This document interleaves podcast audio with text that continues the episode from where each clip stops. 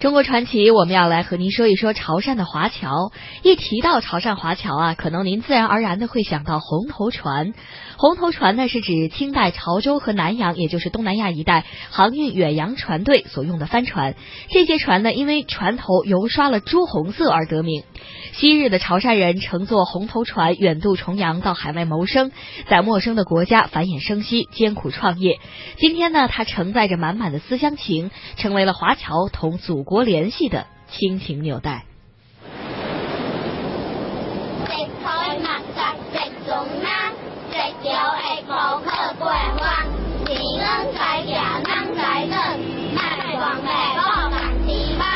在广东省汕头市澄海区的红头船公园，有一座红头船雕塑，高高的耸立在寒江江畔，依江而望。船头一双圆圆的大眼睛，默默的注视着前方。记者前来采访时，只见一群小孩子正开心的在红头船的龙骨上边唱民谣边玩耍，周围站着三三两两的参观者，有的对着碑文念念有词。有的忙着摄影留念，有的则弯着腰仔细端详着船上那些富有地方特色的水果雕塑，不时发出阵阵的赞叹。记者仔细阅读碑文，对红头船的历史有了初步的了解。雍正元年，清廷为了便于对各省商船、渔船进行审批、登记、发牌，并可随时派兵船巡海稽查。规定各省商船在船体两端的头尾部分和大桅上半截用漆油涂上不同的颜色，以作区别。广东位于南方，南方属火，用色为红色，故船头用红油漆饰，青色钩字，红头船的称呼便由此在民间叫开来。位于澄海区东里镇的张林古港旧址是红头船的起航圣地。张林古港管理处主任陈成波说：“雍正年间，朝廷准许商民前往暹罗采购大米，潮州很快发展出一支远洋帆船队，这就是俗称的红头船。到明末时呢，就平板不中下海，就直到青岛、平息台湾、齐海境。”在明朝末期的时候，是片板都不准下海的。直到清朝平息台湾之后，撤海禁，让人们下海去做生意、去捕鱼、去做贸易，所以海上各省出海的船只非常多，比较混乱。雍正时期就规定，各个省把各自的船只做上记号。我们广东的船就被定为红头船，船头要涂红色，船尾的顶部也要涂红色。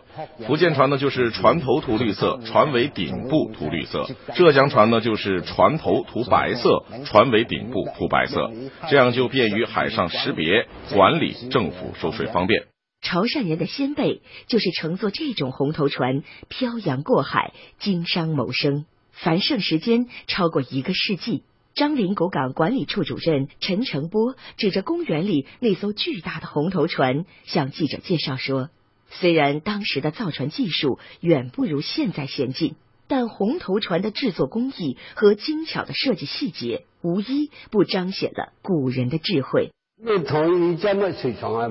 你看这艘船全都是木结构，可是它非常符合现代的科学，航行时不容易出事故。你别以为这个地方做倾斜了，实际上它是要跟这条绳成一个直角，非常科学，非常实用，全部都是由人工操作的。红头船制作师傅陈世石告诉记者。红头船最大的特征就是红色的船头以及那双活灵活现的眼睛。根据船种类的不同，制作师傅也会勾勒出不同角度的眼睛，以示区别。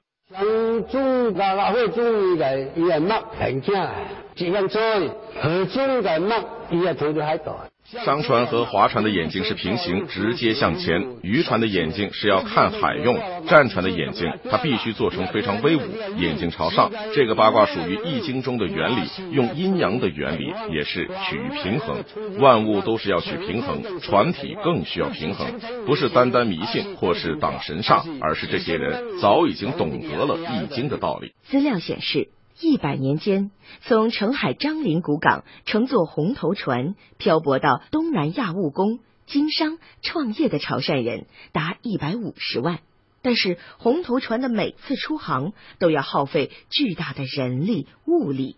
所以在船上会通过向人们出售船票的方式收回成本。